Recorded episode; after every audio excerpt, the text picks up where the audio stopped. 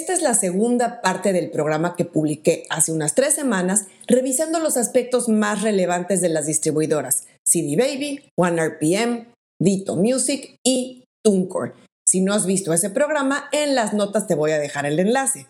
Y en esta ocasión vamos a hablar de cinco distribuidoras más, que son DistroKid, Amuse, Indify, iMusician y Lander.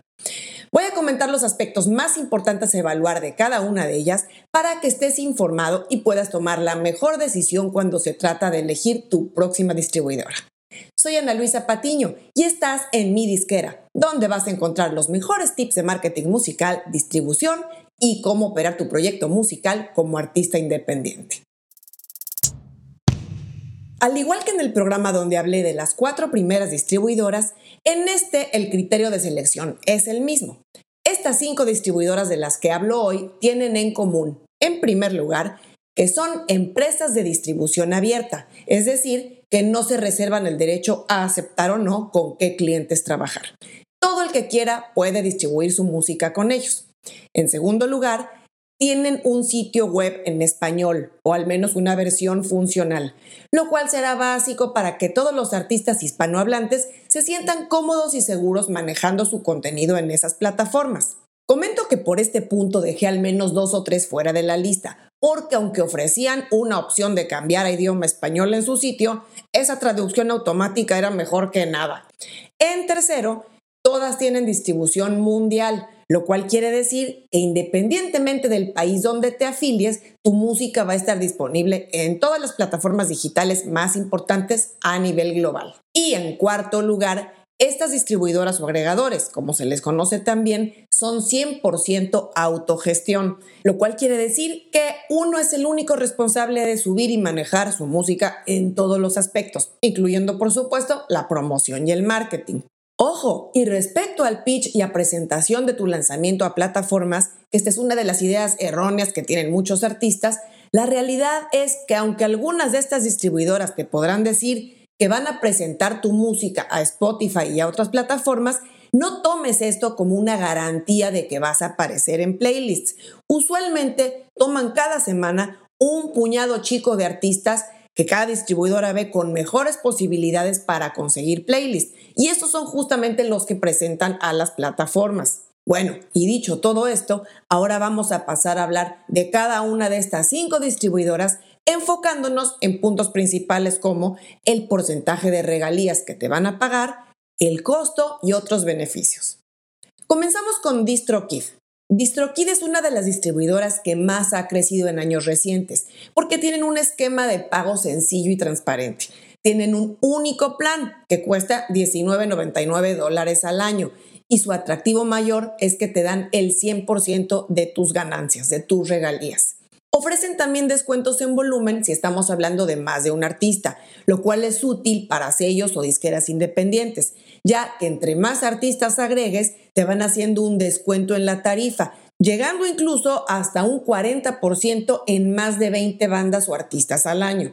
En DistroKid tiene una sección de ayuda en español bastante amplia, con muchas preguntas frecuentes e información que te va a resultar muy útil para resolver dudas sobre el manejo de contenido y demás procesos administrativos. Y otra ventaja que gusta mucho a los artistas es que ofrecen la opción de configurar el split o división de regalías para enviar de forma automática un porcentaje de las ganancias de cada canción específica a alguien más a quien tú designes. En DistroKid tienen también otras funcionalidades que igualmente ya están presentes en otras distribuidoras, que son obtener de forma instantánea al lanzar tu música tu verificación en Spotify, obtener o solicitar tu canal de artista en YouTube y tus links o enlaces de preguardar o pre-save. Por el lado de los factores en contra, por parte de DistroKid tenemos que cobran algunos beneficios separadamente, como lo son el Content ID de YouTube, que cuesta desde 4.95 dólares, y las licencias para covers, que cuestan 12 dólares.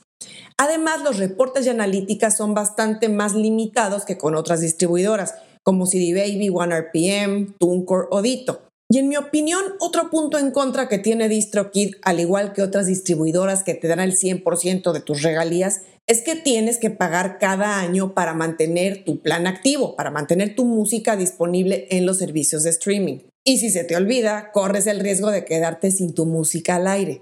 Ahora vamos a hablar de Amuse.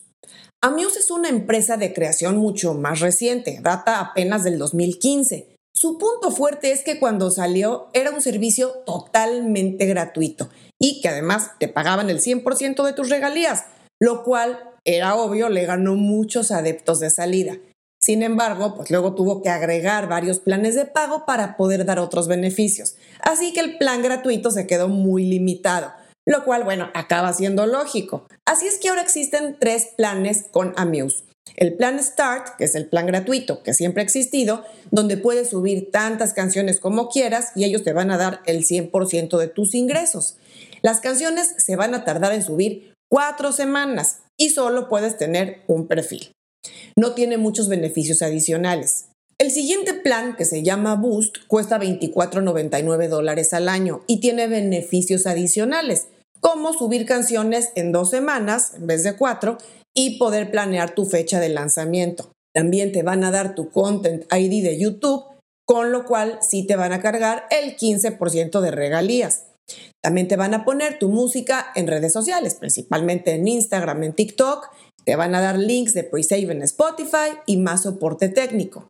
Y el tercer plan que maneja Amuse es el plan Pro, que cuesta $59.99 al año. Incluye todo lo del Start y el Boost, pero también te va a permitir crear múltiples perfiles de artista, como para un sello independiente. En mi opinión, la parte positiva de Amuse es que no cobran por lanzamiento, sino que todo está incluido en los planes y tampoco tienes que pagar aparte los servicios agregados como el Content ID de YouTube o la entrega de música a redes sociales, porque ya van incluidos en tu plan. Aunque como ya decía antes, el tema de los pagos anuales para mí no es el más adecuado para gente que no es muy organizada y corre el riesgo de quedarse sin su música por no renovar su plan anual. Ahora vamos a hablar de Indify. Esta es la empresa más joven de las que estoy cubriendo en estos programas. Además, es la única compañía mexicana, bueno, nació en Guadalajara hace apenas cinco años. Indify ha crecido mucho y como varios de ustedes me lo han pedido, hoy lo vamos a comentar aquí porque entra en nuestro criterio de selección. Incluso hace varios meses en los inicios de mi disquera entrevisté a Gilberto Ábalos, que es el fundador de Indify. Bueno, Indify es una de las distribuidoras que tiene plan gratuito como opción básica, aunque, al igual que sucede con Amuse, también el plan gratuito tiene muchas limitaciones, especialmente que la música se publicará en tres semanas y que la cobertura de tiendas o servicios de streaming se limita a 11, entre las cuales al menos sí tienen las más relevantes, como Spotify, Apple Music, Deezer, YouTube Music. En el plan Pro de Indify, que cuesta $9.99 al mes, te ofrecen publicar la música en un máximo de dos semanas y te incluye más servicios de streaming como Amazon Music y también la monetización por Content ID de YouTube y entrega de tu música a redes sociales. En ambos planes de Indify te van a retener el 15% de regalías, es decir, te pagan el 85%. Digamos que su plan gratuito es bastante atractivo, aunque tenga muchas limitaciones. Y por otro lado, el plan Pro es bastante caro en relación a los competidores especialmente si comparas, por ejemplo, con que el pago de dos meses del plan Pro de Indify te cuesta más caro que el pago único de por vida con un sencillo en CD Baby en su plan Pro. Que bueno, ofrece mucho más valor por el dinero y te pagan una regalía mayor. Ahora vamos a hablar de iMusician, que es una distribuidora que no cobra planes mensuales ni anuales, sino por lanzamiento iMusician tiene diferentes versiones para lanzar un álbum o canción, pero en general es bastante económico. Tienen cuatro planes, comenzando en 5 dólares para sencillos, cubriendo solamente una plataforma a elegir y te van a retener el 30% de regalías. El EP te va a costar 10 dólares y el álbum 19.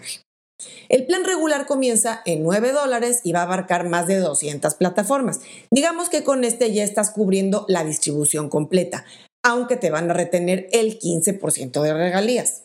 Y el EP te va a costar 19 y el álbum 29 dólares. Luego viene el plan Rockstar, que comienza en 29 dólares y en este no te retienen nada de regalías. Sin embargo, el EP te sube a 59 y el álbum a 89. Y tienen un plan pro ilimitado de 499 anual, el cual es más para sellos con artistas con gran volumen de lanzamientos. Y a diferencia de los otros tres planes, que son pagos únicos, este sí es un pago anual. En mi opinión, iMusician es bastante caro en comparación a los competidores más fuertes, especialmente considerando lo que dan a cambio por esas tarifas. Y finalmente vamos a hablar de Lander. Lander es una distribuidora que está más enfocada en productores profesionales de música, ya que además de la distribución va a ofrecer herramientas de masterización. Lander maneja una estructura de pagos algo complicada y es que justamente esto se debe a que ofrecen varios tipos de servicios además de la distribución.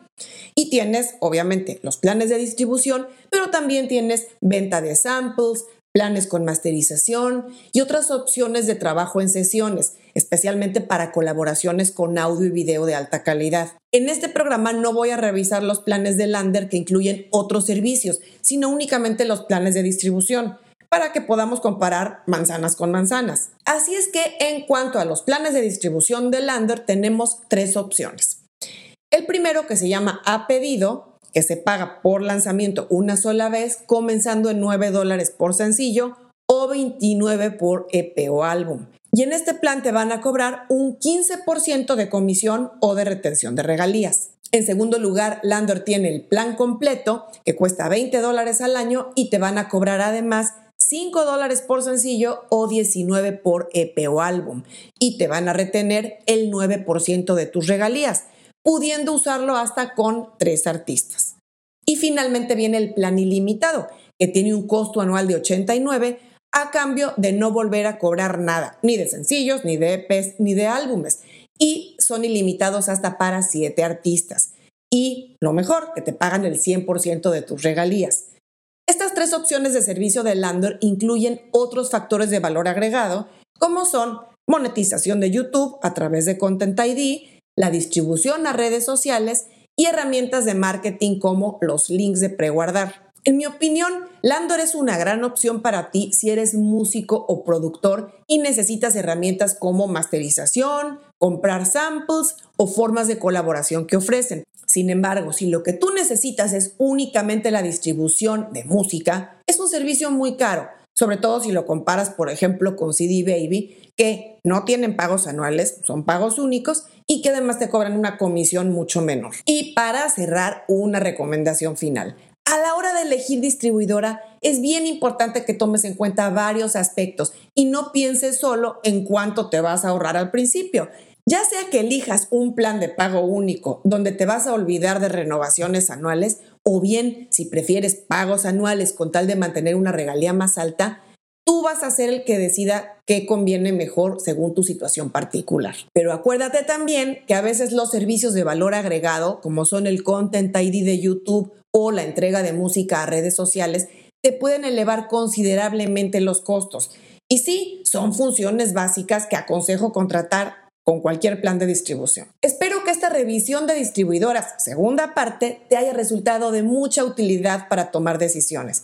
Recuerda que puedes consultar la primera parte de este programa y conocer más de las otras cuatro distribuidoras de las que hablé. Si no te has suscrito a nuestro canal de YouTube y te gustan estos videos, considera hacerlo para que así puedas enterarte fácilmente cada vez que publicamos programas y que no se te pase ninguno.